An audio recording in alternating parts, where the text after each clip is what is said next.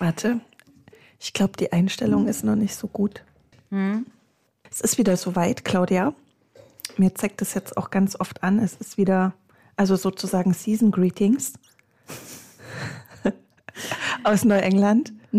Weiß nicht, ob dir das auch so geht, aber ähm, so, wer die Nullerjahre aktiv miterlebt hat, kam ja an äh, den Gilmore Girls nicht vorbei. Ich habe schon gedacht, du meinst an Indian Summer von Betty Barclay. Um Gottes Willen. Ich glaube, das war der Duft meiner Mutter. Das müssen wir da rausnehmen. Aber da sind wir. Wieso? gut. Als ich das letzte Mal gesagt habe, das schneidest du aber raus, hast du es drin gelassen, meine Liebe. Deshalb, Okay. die Rache des Indian Summers, darf man das noch so sagen? Ich weiß nicht, ob das noch äh, politisch korrekt ist. Keine Ahnung. Das Der Herbst. Müsste man auch googeln. Ähm, wir könnten ja so der frühe Herbst in Neuengland. Neuengland. Wir sind also in Neuengland. Und äh, genau, und ähm, wir sind in einem sehr schönen, in der Szenerie von den Gilmore Girls, aber junger, frischer, düsterer bei Ginny und Georgia. Darum soll es heute gehen in der Podcast-Folge Nachtfresser um Ginny und Georgia. Du hast jetzt schon angefangen mit Gilmore Girls und genauso hattest du mir das damals, es liegt jetzt schon eine Weile zurück, das muss ich noch kurz einschieben. Wir haben schon vor einer ganzen Weile mal über Ginny und Georgia gesprochen. Und es kam uns jetzt mit den Kürbissen, kam es wieder so über uns gerollt. Ge- Richtig. Und du hattest mir das damals mal so als das neue Gilmore Girls empfohlen. Ja, ich habe es selber als Empfehlung auch von einer Freundin bekommen. Also dafür wird es auch, hat die Serie auch durchaus Kritik bekommen, weil das so eine, ja, so eine, dieses bunte, oberflächliche ähm, Highschool Coming of Age Neuengland-Bild auch erstmal daherkommt und dann aber schnell düsterer wird, Sehr viel düsterer als Gilmore Girls auf jeden Fall. sehr viel abgründiger und auch differenzierter in der ganzen Ausgestaltung auch. Und thematisch auch ein bisschen direkter. Also so Probleme, die bei Gilmore Girls angesprochen werden, ist mir jetzt nochmal so aufgefallen, wo ich nochmal so ein bisschen reingesneakt habe äh, in Vorbereitung auf unseren Podcast, dass Probleme tatsächlich genauso angesprochen werden, wie sie sind, was bei Gilmore Girls ganz oft so am, am Rand und vorsichtig, ja, da könnte es Probleme geben, psychische Probleme oder Drogenkonsum oder äh, dergleichen. Ich weiß noch, bei Jazz, wenn der geraucht hat, das war immer, uh, musst du wirklich rauchen? Ja, das war die böse Figur. Aber das ist immer noch eine stehende Wendung. Hat mir auch letztens eine Freundin irgendwie geschrieben, dass ähm, er, hat, er hat den Jazz gemacht. Hab ich noch nie gehört, aber Er cool. hat den Jazz gemacht. Finde ich gut. Ja, aber auf jeden Fall hast du, ja, bei Gilmore Girls war es immer sehr ähm, darauf bedacht, dass diese Blase, diese Bubble, die da gezeichnet wird, eigentlich erhalten bleibt. Und bei Ginny und Georgia hast du das eigentlich wie eine Art Karikatur. Also, oder du hast die, die ganze Zeit, also diese Seifenblase wird immer wieder zerstört und aufgebrochen. Das ist eigentlich das Interessante dran. Aber lass uns nochmal zurückgehen. Also Ginny und Georgia hat zwei Staffeln, Bis jetzt? 21 und im Januar haben wir die eigentlich schon durchgebinged. Die Und wir hatten sie sogar Staffel. schon mal, eigentlich war es unsere allererste Folge, ne? die dann durch den Bienenschwarm abgelöst wurde. Aber eigentlich hatten wir uns Ginny und Georgia als Auftakt, als Podcast-Auftakt mal auf den Zettel gezogen. Ja, stimmt. Und jetzt haben wir es nochmal thematisch als ganz passend empfunden. Und es wurde aber schon angekündigt, dass es auch eine dritte und eine vierte Staffel geben soll bei Netflix. Sind immer so eine ähm, Folge, so 50 Minuten, eine Stunde. Ja, eine Ungefähr. Stunde, glaube ich. Hm. und zehn Folgen hat immer eine Genau. Staffel gehabt. Jetzt ist natürlich zu erwarten, dass es wieder Anfang 24 rauskommt. Aber es wurden auch gleich zwei Staffeln ähm, announced, Genau. Was eher ungewöhnlich ist, ne? dass gleich zwei Staffeln in Folge, dritte und vierte Staffel wird definitiv kommen, angekündigt wird. Ich weiß nicht, also ich glaube ja nicht, dass es dann direkt nacheinander rausgehauen wird. Das, Kann ich mir auch nicht so richtig vorstellen, aber ich freue mich jedenfalls drauf. Vielleicht wird es auch, ich könnte mir auch vorstellen, dass es abgedreht wird, weil, also es spielt ja eigentlich, es geht ja um so ein Mutter-Tochter-Gespann. Mhm. Wie auch bei den Gilmore Girls, sie schon als Teenager schwanger geworden und jetzt kommen sie, das erste Mal lernen wir sie kennen, sie 30 und die Tochter wird dann im Lauf der ersten Staffel 16. Aber tatsächlich sind ja die Schauspielerinnen, die Antonia Gentry 26, die die Tochter spielt. Mhm und die Mutter 34, die Brian Howie.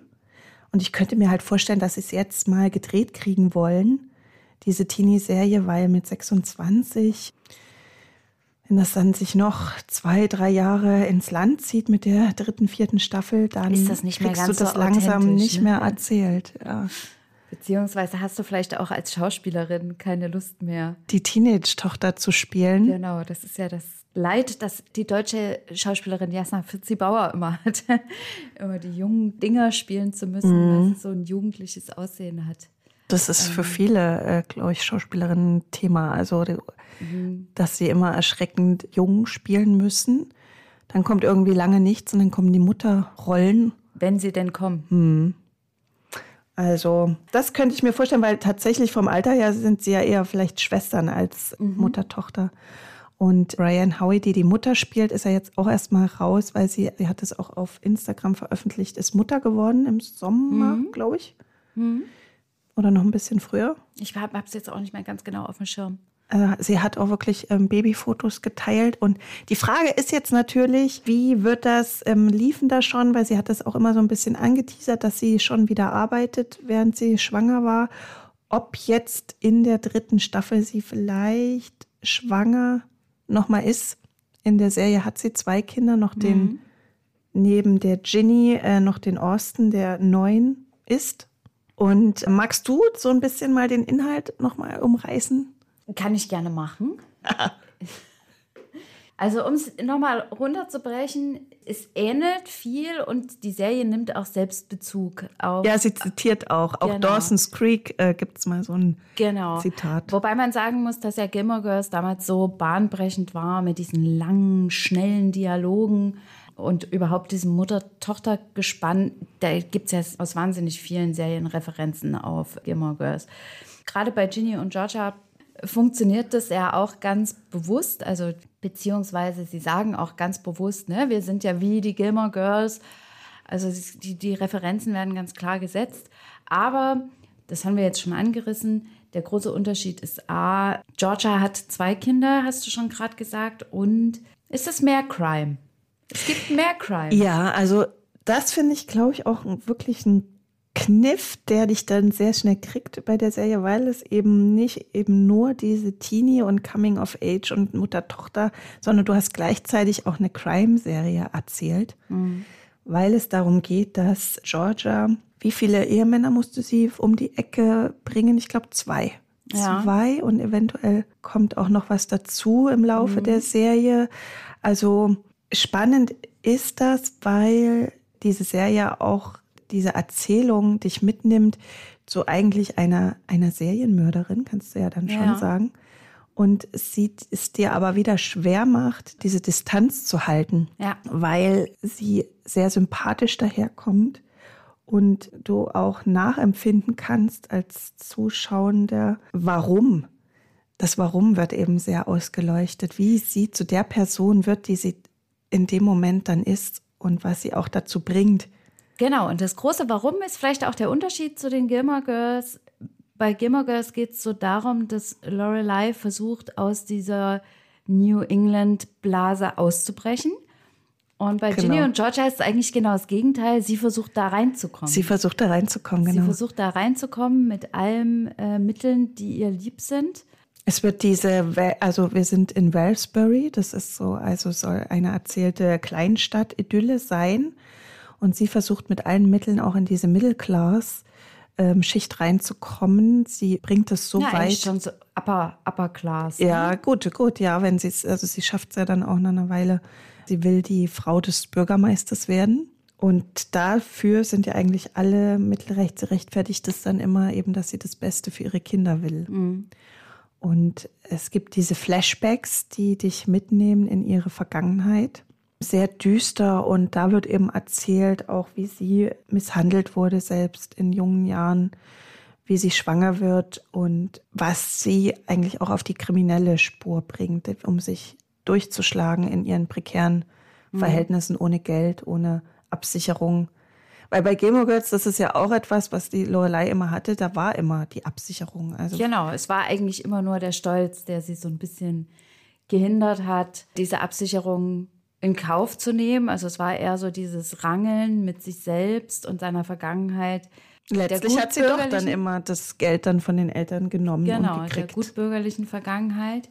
Und bei Georgia ist es wirklich dieses sich freitreten von, naja, eigentlich schon fast dieser stigmatisierten Schicht im Trailerpark zu leben, um es jetzt mal ganz salopp zu sagen. Ja. Und ja, also prekäre Verhältnisse, in denen sie dann versucht, ihre Tochter auch großzuziehen. Und ihr Weg ist aber immer wieder auch, was ich schwierig finde und was auch dann ihre Tochter später thematisiert als Konflikt, den sie mit ihrer Mutter austrägt, dass sie immer wieder versucht, sich besser zu situieren über Männer. Ja.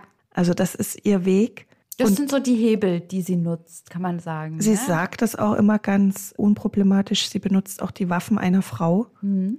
Sie operiert einfach mit ihrem, mit ihrem Äußeren. Also sie ist ja, sie erschafft ja wie eine Art Figur. Eine blonde Schönheit. Und ähm, die Serie zeigt aber auch, dass es ihr dann auch wirklich über die Optik leichter gemacht wird. Mhm. Sie ist charmant, sie ist clever, sie ist nicht gebildet, aber sie ist clever, sich Jobs zu verschaffen und äh, Macht auch dann zu verschaffen. Netzwerk, was sie weiterbringt. Und vor allen Dingen schlagfertig. Ne? Das, ja. das hat sie, glaube ich, auch, wenn man die Schablonen nochmal übereinander legen will, mit der Rolle der Lorelei auch überein.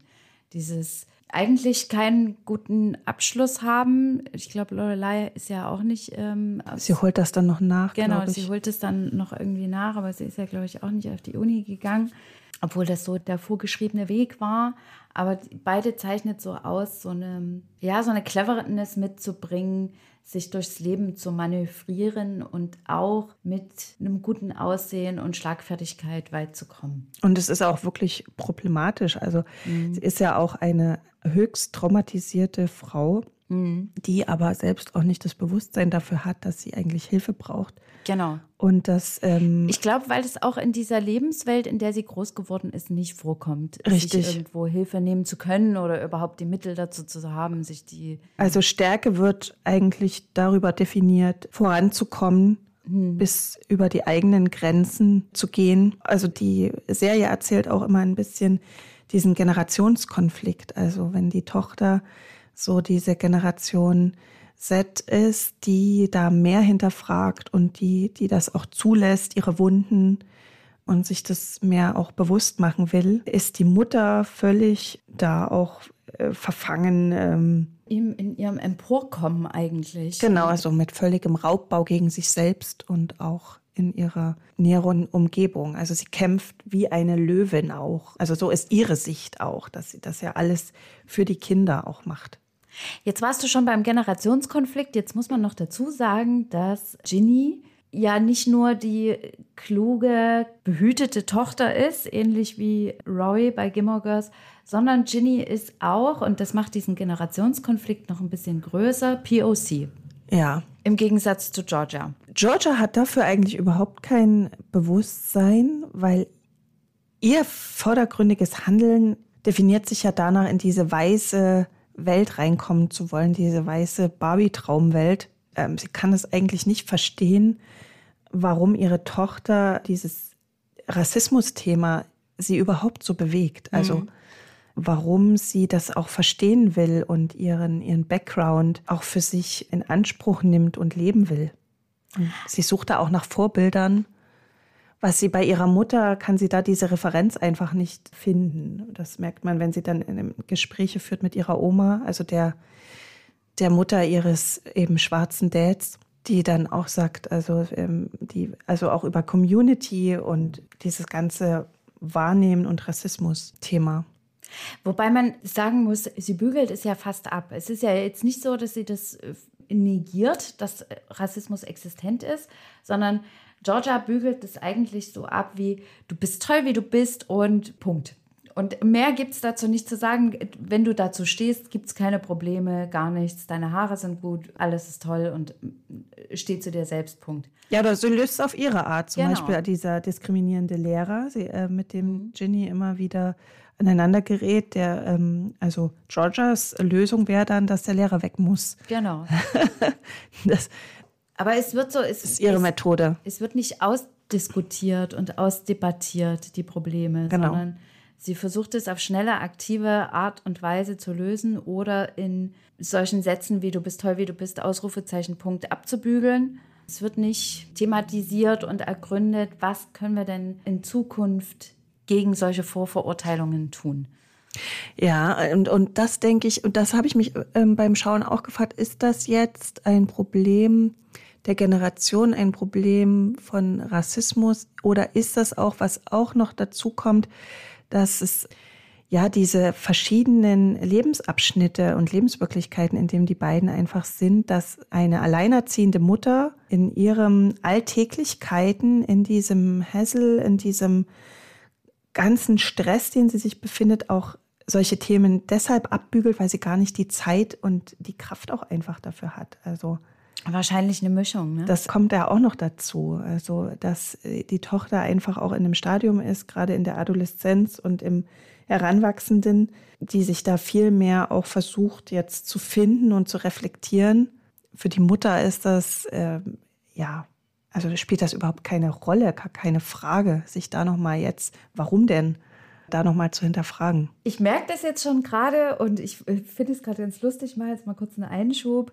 Wir befassen uns in diesem Moment sehr mit der Mutter, sehr mit Georgia. Und ich kann mich daran erinnern, als wir Anfang des Jahres das allererste Mal über das Thema geredet haben, hast du zu mir gesagt, über die Serie geredet haben, hast du zu mir gesagt, ja, der große Unterschied ist, man guckt bei Gimmer Girls, da hat mich immer interessiert, was die Tochter macht, was Rory tut. ja, natürlich. Das genau. ist natürlich das, ähm, in welchem Alter man das schaut. Ne? Genau. Und ich wollte jetzt auch gerade sagen, lass uns doch mal über die Tochter sprechen. Bin ich dir ähm, vorweggekommen weil ähm, das natürlich so ist. Und das ist, glaube ich, auch das Clevere an dieser Serie, was zu dem Erfolg auch führt, dass ich glaube, dass es viele auch vielleicht zusammenschauen, hm. also mit ihren, mit ihren Kindern, weil es auch ein Ehrlichmachen ist, also ja. gerade mit dieser Pubertät und dieser ganzen, dieser Lebensphase ist. Also es ist kein American Pie äh, Blödsinn, Fremdschämen Stoff, sondern es ist, wie du schon sagtest, es werden Probleme klar angesprochen. Es gibt unverblümten Sex. Es gibt diese ähm, Selbstverletzung, die mit den ganz viele, also auf, also verschiedene Facetten von Selbstverletzung und mentaler Gesundheit auch, die angesprochen werden. Und es ist aber nie so, dass irgendjemand bloßgestellt wird. Ja, ja. Und du stimmt. hast nicht diese Fremdschämen-Momente, die es in anderen, also gerade wenn Erwachsene Pubertät erzählen, mhm. geht das ja oft sehr daneben. Ja. Oder wie, welchen Eindruck? Also ich weiß, dass du mir erzählt hattest, dass du am Anfang fast wieder ausgemacht hattest, weil du keinen Bock hattest auf diesen Teenie Highschool Struggle. Genau. Es geht ja damit los, dass ich glaube, in der allerersten Folge geht es damit los, dass Ginny in der Klasse sitzt, in die sie neu gekommen ist. Man muss dazu sagen, die Familie ist oft umgezogen. Die Mutter ist aufgrund, naja, auch so ein bisschen den kriminellen Weg, den sie eingeschlagen hat und natürlich auch, um irgendwie sich immer wieder zu verbessern, sehr oft umgezogen. Ja, das ist so ihre Methode. Und ähm, wenn was nicht erste, läuft, sie um. Genau.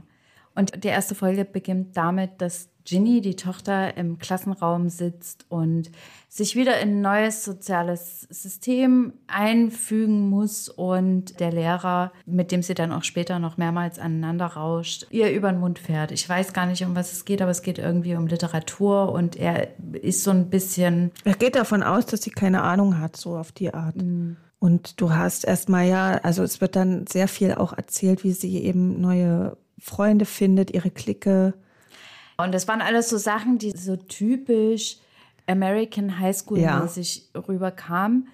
Wurde ganz schnell anders, deswegen bin ich ja auch dran geblieben.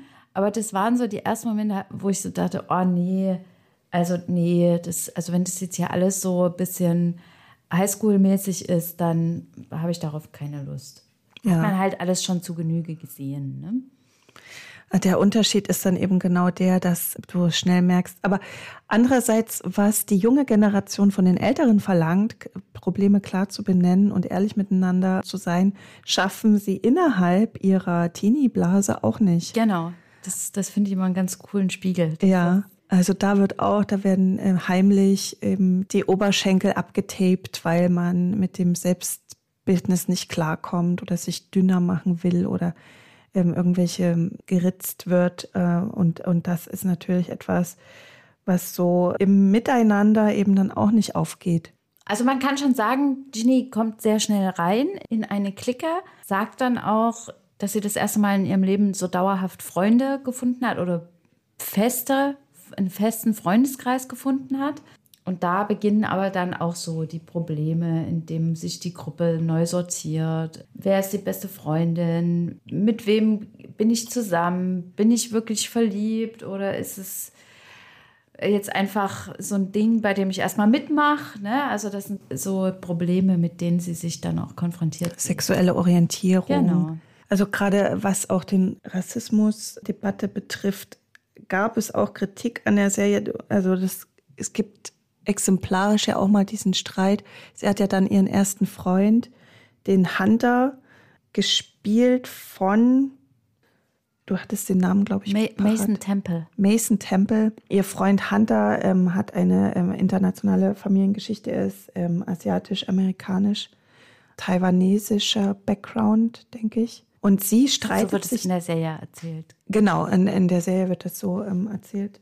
Sie streitet sich mit ihm darüber, wer mehr Rassismus erlebt hat. Und dieser Dialog ist dann aber verkommt eigentlich in einen sehr statischen, phrasenhaften Wechsel, wo das so, wo man das Gefühl hat, es wird jetzt einfach mal durchexerziert. Wobei ich die Szene ziemlich gut fand, Ja. weil ich glaube, ich glaube tatsächlich, also wir sind von sowas natürlich nicht betroffen, du und ich, man kann sich da schwer reinfühlen, aber ich kann mir schon vorstellen, dass gerade Teenager auch, also für mich war es authentisch. Also das auf jeden Fall, dass sie von Diskriminierung betroffen sind und gerade mit asiatischem Hintergrund hat man das ja auch in, in Deutschland sehr oft, dass es da immer noch Vorurteile und Stigmatisierungen gibt.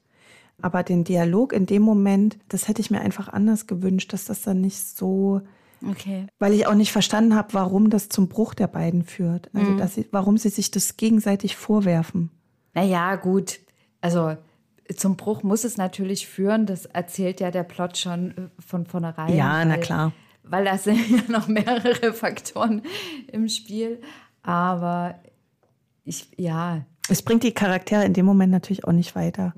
Also Aber weil man das ja nicht gegeneinander. So, ist es nicht manchmal so in diesen Teenagerjahren, dass man sich wegen so ganz Ja, na banalen Sachen dann auch. dass man ungerecht zueinander Genau. ist. Also ich, ich fand es nicht so abwegig, ehrlich gesagt. Okay. Äh, Taylor Swift hat sich ja auch mal dran gestört. Also sie von Taylor mit Taylor Swift haben sie auch irgendwie Ärger ge- bekommen, weil äh, Ginny, das ist ja auch so ein Satz, den sie da so ungerecht ihrer Mutter äh, ranwirft, mal, du wechselst ja die Männer schneller als Taylor Swift. Das hatte ich gar nicht mal im Schirm. Worüber sich Taylor Swift sehr irgendwie aufgeregt hat, dass das ja sexistisch ist und völlig daneben. Aber es ist natürlich auch ein Satz, den die Teenie-Tochter der Mutter sagt. Und das soll ja auch daneben sein. Ja, ja, ja, ja. Aber das hatte ich gar nicht mehr auf dem Schirm. Witzig. Also diesen, diesen ganzen Struggle von Teenage-Dirtbags hast du natürlich auch, die da versuchen, sich zu finden und miteinander und mit dem Selbst eigentlich klarzukommen.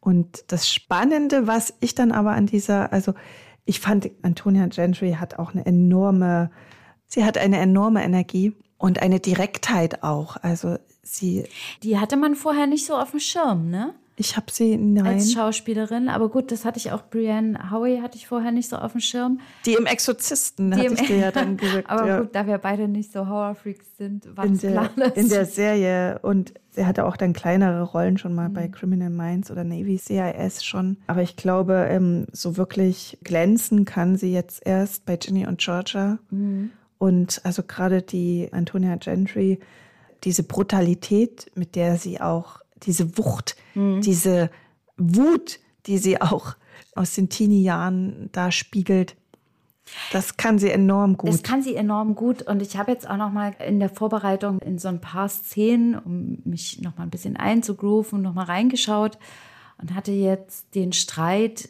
den sie äh, am Ende der zweiten Staffel mit ihrem Freund hat, noch mal, da bin ich irgendwie noch mal drüber gestolpert und dieses Gefühlschaos, was man als Teenager hat, gerade in so emotionalen Schieflagen, das hat sie so gut drauf. Also das war wirklich hat mich sehr beeindruckt, das Schauspiel. Fand ich gut. Ja, wie sich da nochmal hineinzuversetzen und das zeigt das. Gerade als 26-Jährige, ne, muss ja, man dazu sagen. Das, das zeigt das schon sehr gut.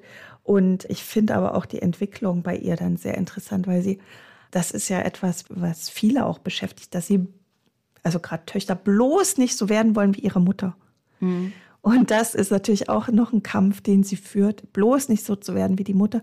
Und es entwickelt sich aber so, dass sie immer mehr auch die Strategien ihrer Mutter anwendet, obwohl mhm. sie die eigentlich vorher verurteilt. Also dieses Manipulative und also sie erpresst ja am Ende auch ihren Lehrer, dass er ihr dann mhm. Ein Empfehlungsschreiben fürs College schreibt, glaube ich, darum ging es. Und sie setzt gerade diese Methoden, um andere Menschen zu manipulieren und zu bekommen, was sie möchte, setzt sie ja auch ein. Wie viele übrigens? Also wie viele Figuren? Es gibt ja wahnsinnig viele interessante Figuren ja. in dieser. Es ist ja nicht nur dieser Hauptcast, der so sehr spannend ist. Wir haben auch noch gar nicht über über den coolen Dad geredet, Ach, der, ja. in solchen, der in solchen Serien immer irgendwie eine Rolle spielt. Fast klischeehaft, aber. Zion, genau. der Nathan Mitchell. Äh, spielt den genau, Zion. Der eigentlich fast den ähnlichen Auftritt hat wie Christopher bei Gilmore Girls. Mit dem Motorrad fährt Mit dem er Motorrad vorfährt und einfach arschcool ist. Aber auch er hat tatsächlich dann eine Entwicklung, die er nehmen kann. Also, dass mhm. er dann auch, wenn die Tochter dann mal zu ihm flüchtet, das wird so erzählt, als ob er in Boston wohnt. Tatsächlich wurde, habe ich gelesen, in Toronto gedreht. Und da nimmt er dann auch seine Rolle wirklich dann als Vater wahr und hat dann die Chance, anders als die Mutter, die sie in dem Moment nicht sieht, die nicht merkt, dass sie sich seit Monaten selbst verstümmelt, fällt ihm das auf und er bringt sie dann auch dazu, eine Therapie anzufangen. Genau, er hat so Phasen, die sehr väterlich sind, hat aber im, im gleichen Atemzug auch wieder die Sehnsucht nach der Freiheit und des eigentlich kinderlosen Mannes ja. der wieder durch die, durch die Gegend streifen möchte mit Motorrad. Und also es ist immer so ein bisschen so ein Hin und Her. Und das ist eigentlich auch die große Parallele zu Gilmore Girls. Und er verlässt sich auch drauf, dass genau. die gefestigte Struktur durch die Mutter gegeben wird und er jetzt nur so episodenmäßig genau, der coole, rettende Dad sein kann. Also die Struktur, an die man andocken kann, wenn man Lust hat, dann vielleicht auch mal kurz belehrend sein darf und äh, dann wieder weggehen kann und äh, um irgendwann wiederzukommen. Und er hat irgendwie überhaupt, hatte er Probleme? Hatte er Struggle? Nö. Also das wird auch überhaupt nicht erzählt, dass er ja eigentlich, er ist ja auch ähm, so als schwarzer Mann. Er hat die Karriere dann als Fotograf sehr weltgewandt gemacht. Und ist ja trotzdem aber in einer sehr privilegierten Familie genau, privilegiert. geworden, im Gegensatz zu Georgia, da war, glaube ich, der einzige Kampf, sich äh, auf die Seite von Georgia zu schlagen, die sich letztlich dagegen entschieden hat, dass die privilegierte schwarze Familie ihr Kind großzieht. Aber nicht, weil sie schwarz waren, sondern nee, nee sie wollte einfach sie wollte einfach äh, ihr Kind selbst großziehen. Ihr Kind großziehen und äh, sich nicht da ins gemachte Nest genau. sozusagen und auch nicht ähm, reinreden lassen. Mhm. Aber ich glaube auch, es ging da auch drum, vielleicht gar nicht, weil sie das vielleicht nicht wollte, sondern weil sie in dem Moment auch noch Probleme mit, also des selber Annehmens hatte. Mhm. Also das, dieses Selbstbewusstsein, was ihr einfach fehlt, was sie, glaube ich, dazu bringt, auch sich selbst zu verletzen, aber auf eine andere Art, als es ihre Tochter tut. Mhm. Und es sich einfach das nicht zuzugestehen, dass es ihr gut gehen darf. Ja, aber, das ist ja auch immer wieder Thema, dass sie wenn sie es dann geschafft hat, dass sie eigentlich sich aufgehoben fühlen kann, das wieder zerstört. Ja. Aber das kann man schon sagen, Zion ist eigentlich der, der am wenigsten, ich will nicht sagen, am wenigsten Weiterentwicklung hat in der Serie, das stimmt auch nicht, aber am wenigsten quasi mit den Geistern der Vergangenheit kämpft. Ja. Vielleicht kann man das so formulieren. Aber wer noch mit den Geistern der Vergangenheit kämpft und wer auch wirklich, den wir vielleicht nochmal besprechen sollten, ist der Kaffeebesitzer. Den es natürlich ähnlich wie in Gilmore Girls auch bei Ginny und Georgia geht. Und ich mag Joe. Der Joe, äh, Raymond Aplack, äh, spielt den. Ich weiß nicht, ob ich es dir erzählt habe, den gibt es auch zu sehen in der Serie Working Moms. Da spielt er auch mal so ähm, einen Chef von ich glaube, einem Pharmakonzern war es, mhm. der irgendwie dann eine der Moms verführen will. Klar. Aha. Na, das Aussehen bringt er ja mit. Ein sehr interessanter ähm, Charakter, weil er auch immer wieder, ja, diese, dieses Spannungsfeld da erzählt wird zu Georgia. Ist aber nicht ganz klar wird, ist das klar, ob er sich erinnert, ob, also, nee, nee, anders. Also er erinnert sich schon, dass sie sich, sie haben sich als junge 16-Jährige wohl schon mal getroffen, als Georgia schwanger war. Ich hatte ja jetzt im Vorfeld noch mal ein bisschen reingeschaut in die verschiedenen Folgen und es gibt ja eine Aussprache. Und ich weiß aber nicht mehr, wie sie dazu gekommen sind. Ich habe es einfach vergessen. Es gibt eine Aussprache, ja, wo er ihr die Brille wiedergibt. Die, also es gibt quasi einen, hat am ganz Anfang lang, in der Staffel 1 gibt es so eine Rückblende, in der man sieht, dass sich Georgia und der Kaffeebesitzer schon mal getroffen haben und dass er eigentlich auch der Auslöser dafür ist, dass sie unbedingt nach Wellsbury will. Weil er hat sich da diese heile Welt verspricht. Genau, er hat eigentlich diesen Grundstein gelegt und ihr da irgendwie eine Illusion von dieser idyllischen Kleinstadt geschaffen, die für sie dann quasi so dieser Sehnsuchtsort wurde. Und in dieser Situation tauschten sie eine Sonnenbrille. Er schenkt ihr eine Sonnenbrille. Zurück. Also ich glaube, sie hatte die schon von ihm. Genau, er schenkt ihr als, als Teenager, schenkt er genau. die, ihr die Sonnenbrille. Und in der Staffel 2 lässt, glaube ich, Ginny die Sonnenbrille im Geschäft liegen. Ich glaube, Ginny ja, nimmt irgendwie sein. die Sonnenbrille dann mal von der Mutter und lässt sie im Geschäft liegen. Und Joe bringt ihr die und sagt, du weißt schon, woher du die hast. Und darauf sagt dann Georgia, ja, natürlich weiß ich, woher ich die habe. Ja, ja. Ich stimmt. vergesse nichts. Genau, das kann man ihr auch glauben. Also sie vergisst ja wirklich nichts. Mhm. Überspielt aber ganz viel, um eben in diese, also da, wo sie ja eigentlich hin will, eben diese Bürgermeistergattin zu werden. Mhm. So die eigenen Gefühle passen da eben dann nicht Genau, rein. weil das kann man, glaube ich, auch verraten. Es knistert so ein bisschen zwischen Georgia und Kaffeebesitzer. Und Warum nennen wir ihn nur Kaffeebesitzer? Kaffeebesitzer das ist ja eigentlich Joe. auch diskriminierend, Tom. nennen wir ihn einfach Joe. Wenn, wenn wir so, also gibt ja, es gibt tatsächlich in der Serie diese, diese Rollen, der Kaffeebesitzer, der Bürgermeister und so weiter, aber es wird eben immer wieder aufgebrochen. Also diese, diese Schubladen ähm, kriegen, also die obwohl, ich, der Bürgermeister eigentlich nicht. Hat der noch Dreck am Stecken? Also es sind eigentlich alle, die so eine gewisse Tiefe haben. Ja, kann alles noch kommen, das stimmt.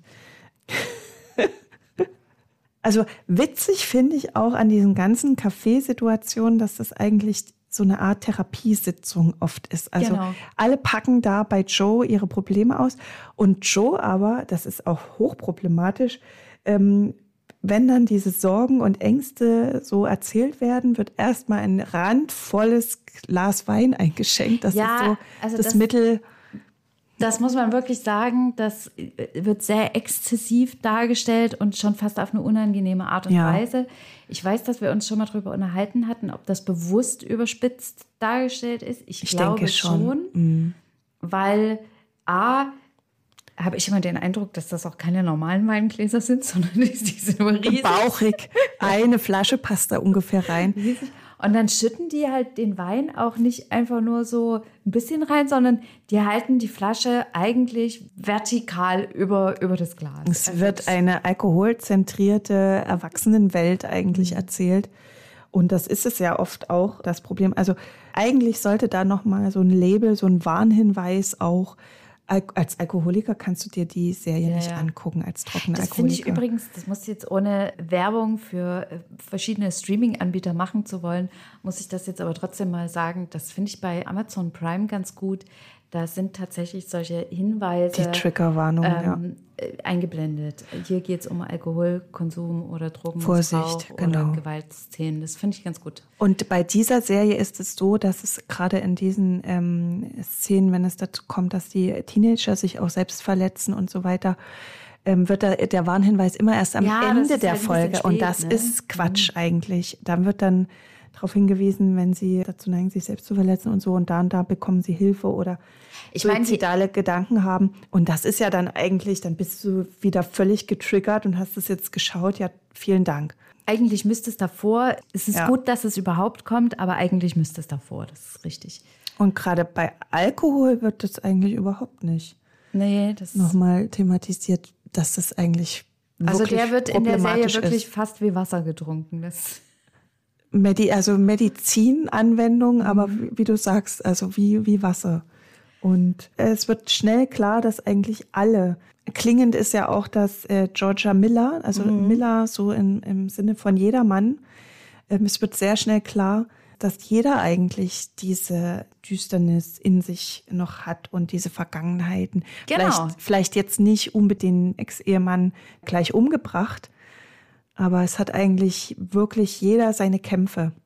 Und das fand ich auch zum Schluss der zweiten Staffel bei Joe ganz spannend, Mhm. Der ja immer als der, Der Sunny Boy. ja, der Sunnyboy, aber auch so ein bisschen als, so war zumindest mein Eindruck, kann sein, dass du das anders wahrgenommen hast, aber mein Eindruck war so ein bisschen, er wird dargestellt als der, mit dem man es ja machen kann. Der Mann, der nett ist, der dir zuhört, aber den du eigentlich als Frau nicht so richtig für voll nimmst. Zumindest aus Georgias Sicht kommt es ganz oft so rüber. Und auch eine ihrer verfeindeten Nachbarinnen benutzt ihn ja eigentlich Genau. ne, wie eine Art Sextoy. Äh, Weil er halt so der nette, der nette Typ ist, von dem man eigentlich nicht mit irgendwie einem Gegenschlag rechnet. Mhm. Und in der zweiten Staffel wird aber auch seine Vergangenheit ein bisschen beleuchtet. Und da wird klar, dass er durchaus in der Lage ist, zu manipulieren und, Ja. oder Mittel zu finden, um seine Ziele zu erreichen.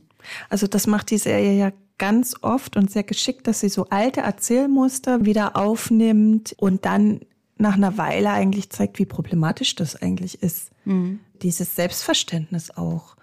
Und gerade mit, wie wir es auch ähm, erzählen, ein Kaffeebesitzer, dieser sozusagen ein Servicegedanke, der sich an den Menschen haftet, was natürlich vollkommener Bullshit und problematisch ist. Und das macht die Serie wirklich zu einer Empfehlung, weil es etwas mit dir macht, wenn du etwas aufbricht, wenn du das schaust. In ganz alten, vielen Mustern und Stereotypen, die erstmal so daherkommen und dann geknackt werden. Und aber auch nicht immer dann direkt mit Lösungen präsentiert Das oder ich aber, belehrend. genau, das finde ich aber gut, weil so ist ja das Leben. Genau. Ne? Und so ist auch das Teenager-Dasein und es wird eben auch gezeigt, so ist auch das Erwachsenen-Dasein. Du hast nicht für alles immer die Lösung und manchmal gibt es unangenehme Situationen, die du entweder aushältst oder irgendwie überspielst.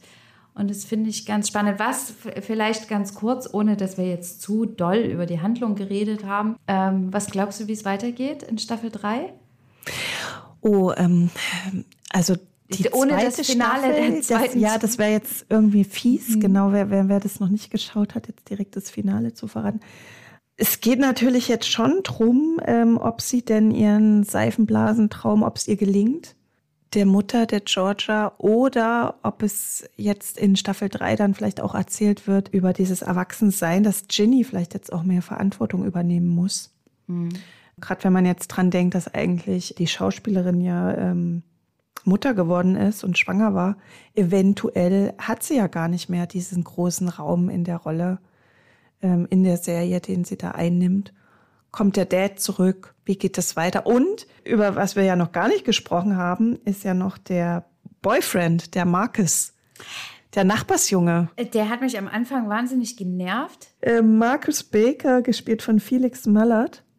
Spricht den richtig aus, Mallard? ich wollte dich noch mal fragen.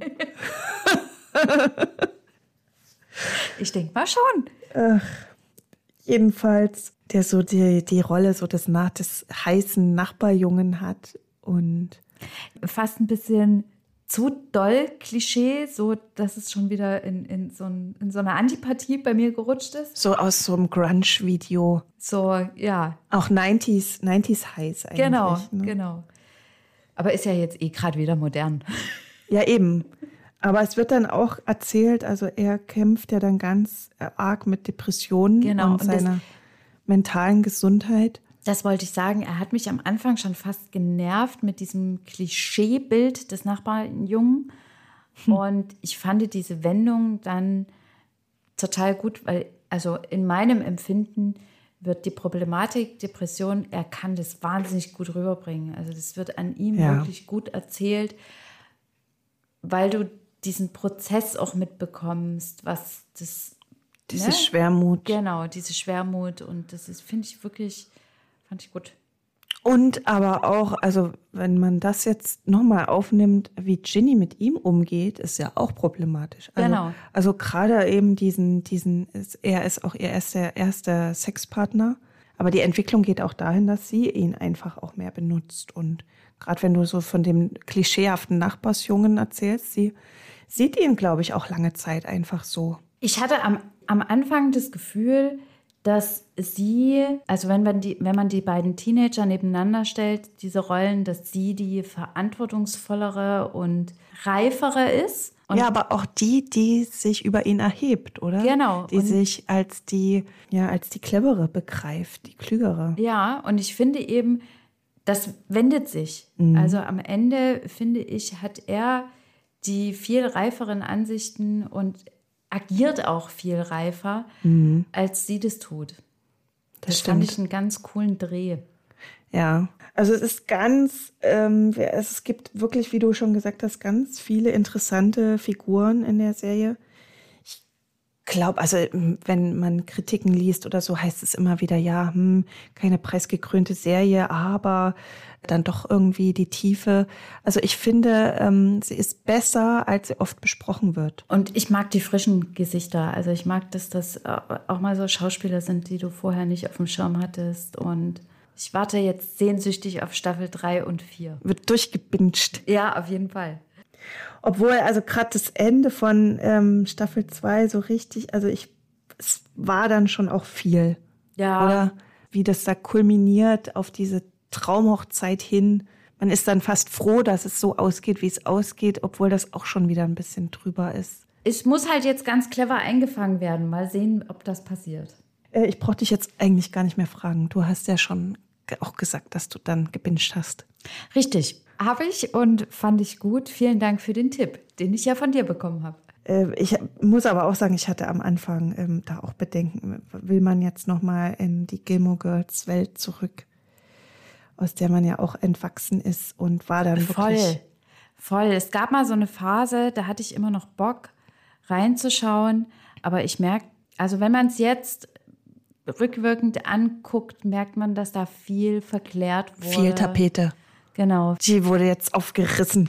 Wenn wir jetzt einmal aufgerissen haben, hast du denn noch für den Schaufe fürs Schaufenster einen Serientipp? Ja, Für die habe ich, Zuhörenden. ich. Wobei wir ja auch, ich habe letztens mal festgestellt, wir haben auch so, so Anti-Tipps und ich finde es auch gar nicht so schlecht. Ich habe aber diesmal nur Pro-Tipps. Ich bin gerade im Tenant-Tunnel.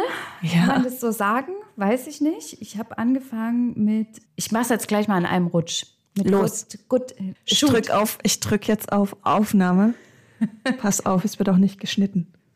Ich habe mit Good Omens angefangen. Die Staffel 2 kam Anfang September raus. Britische Verfilmung des äh, Romans von Neil Gaiman und Terry Pratchett. Wunderbar kunterbunte, äh, wahnsinnig witzige britische Humor-Fantasiewelt. Du bist wieder im Fantasy-Fach. Genau im Fantasy-Fach und lässt sich auch gut weggucken. Sind zwei sehr kurze Staffeln auf Amazon Prime zu, ich glaube, sechs Folgen, a eine Stunde. Also ist jetzt nicht so viel, aber ist mit ganz viel Liebe zum Detail gemacht. Also schon alleine diese, wie nennt man das, Intro-Szenen, dieser Serienvorspann ist, Ja. mit, ach, das ist wirklich ganz, ganz toll und süß gemacht.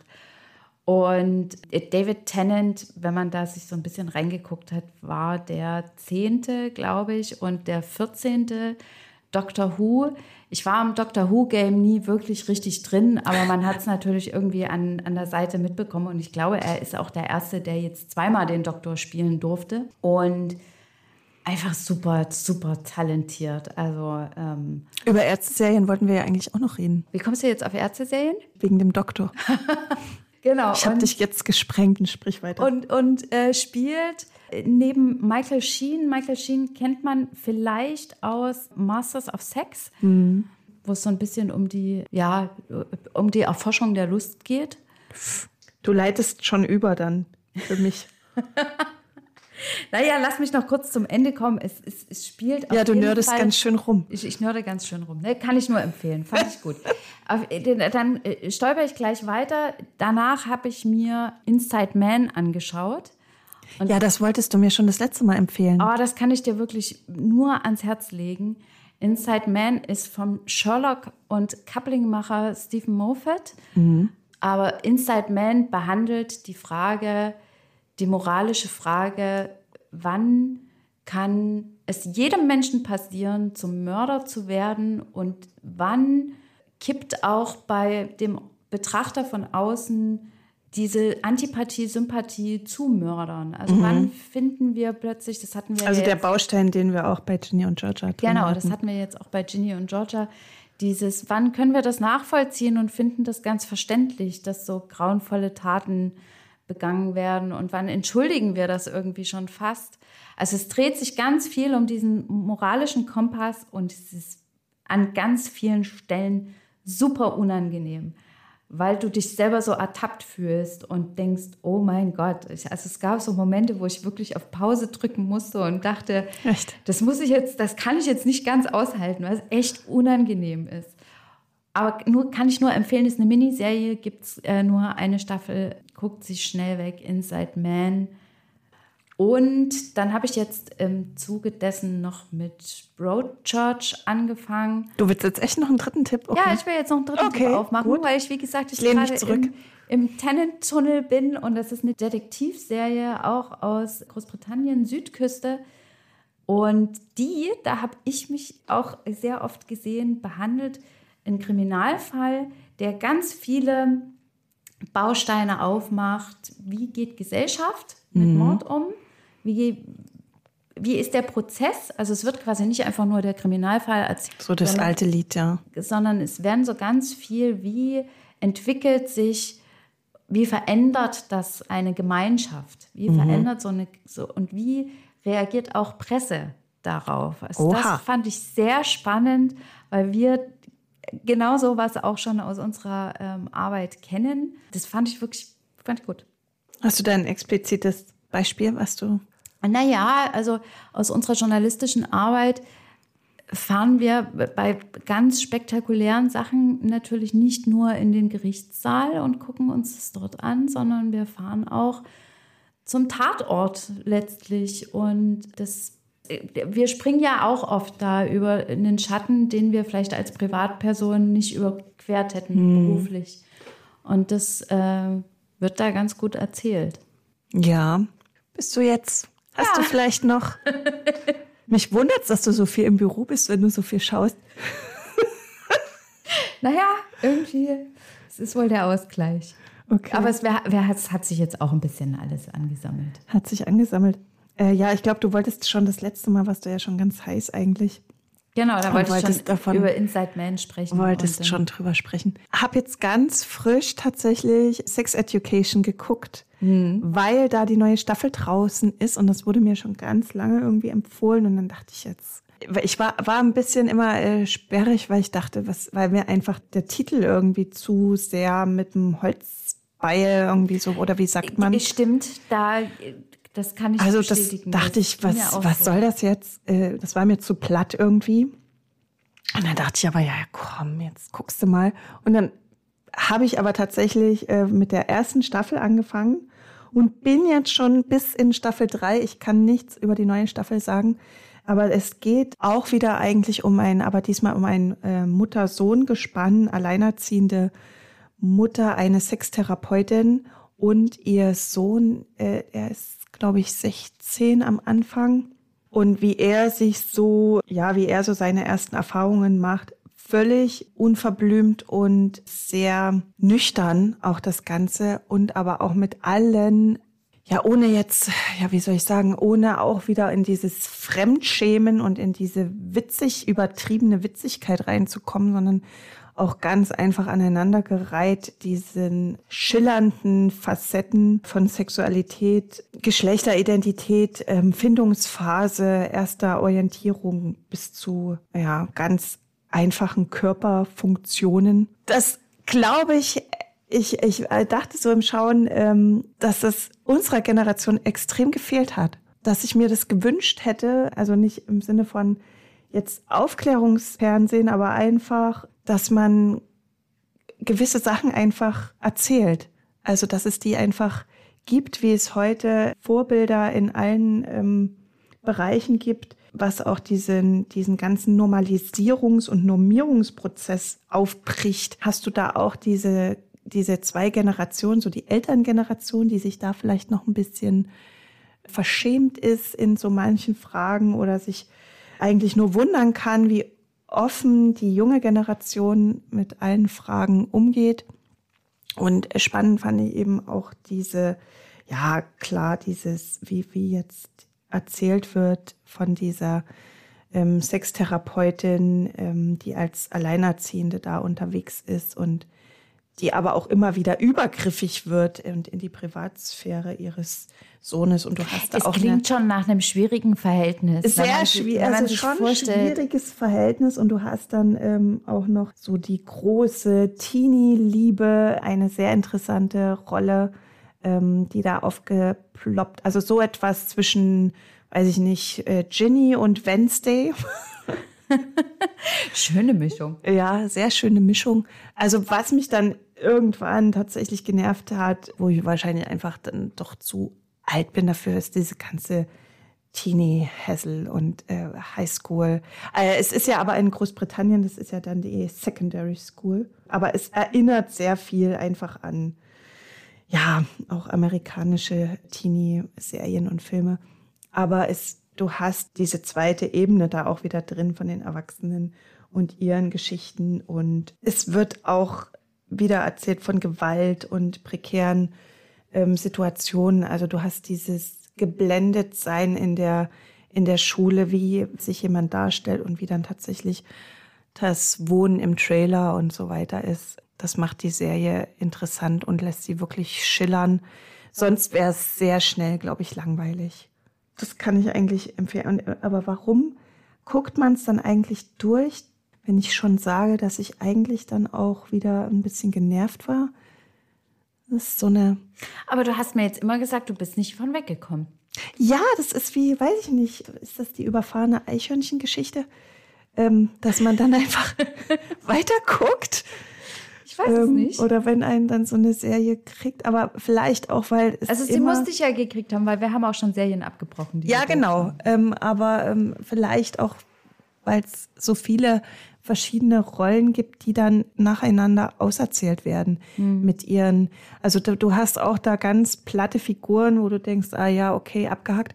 Und dann kommt aber nochmal die Chance, äh, dieser Figur auch dann wieder Tiefe zu verleihen und es werden Dinge erzählt, die du beim ersten Moment nicht gesehen hast und das äh, macht dann auch wieder was mit dir, weil es eigentlich dir dann auch sagt, du warst zu schnell in deinem Urteil. Mhm. Aber man neigt ja dann auch dazu, das ist ja auch ganz normal vom Gehirn, um, um irgendwie sich zurechtzufinden und zu orientieren, dass man sehr schnell dann doch wieder eine Schublade, obwohl man eigentlich anders handeln möchte, doch wieder eine Schublade aufmacht. Und das fand ich. Aber Schubladen gut. sind auch manchmal wichtig, um Sachen einordnen zu können. Auf jeden Fall ähm, habe ich mich jetzt so eingegroovt und werde bestimmt so dann bald endlich zu dieser neuen viel besprochenen, äh, gefeierten vierten Staffel, die w wann wohl kam, final sein soll. Wann kam die raus? Die kam jetzt, jetzt erst. erst. Ne? Mhm. Ich glaube äh, September. Das interessiert mich jetzt. Mhm. Naja, wir werden mal noch schauen, wie Was wir in der Düsternis des Novembers genau. schauen. Ich hatte ja ein bisschen gehofft, dass The Crown jetzt irgendwann mal noch die nächste Staffel droppt, aber bis jetzt gibt es, glaube ich, noch keinen Sendetermin.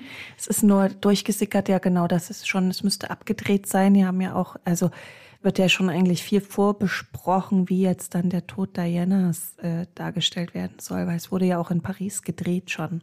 Vielleicht lässt man sich jetzt auch mit Veröffentlichungen ein bisschen Zeit, weil es im nächsten Jahr dünner werden könnte. Und Wednesday, da sind wir natürlich sehr scharf drauf, was eigentlich unbedingt auch eine Empfehlung ist, das zu schauen. Aber das wird, glaube ich, auch erst im nächsten Jahr mhm. rauskommen. Wir bleiben gespannt. Wir bleiben gespannt, wir was der November, genau, was der November uns bringen wird. Außer Nebel. Aber vielen Dank erstmal dafür. Ich danke dir, Claudia. Dann bis bald. Ciao. Ciao.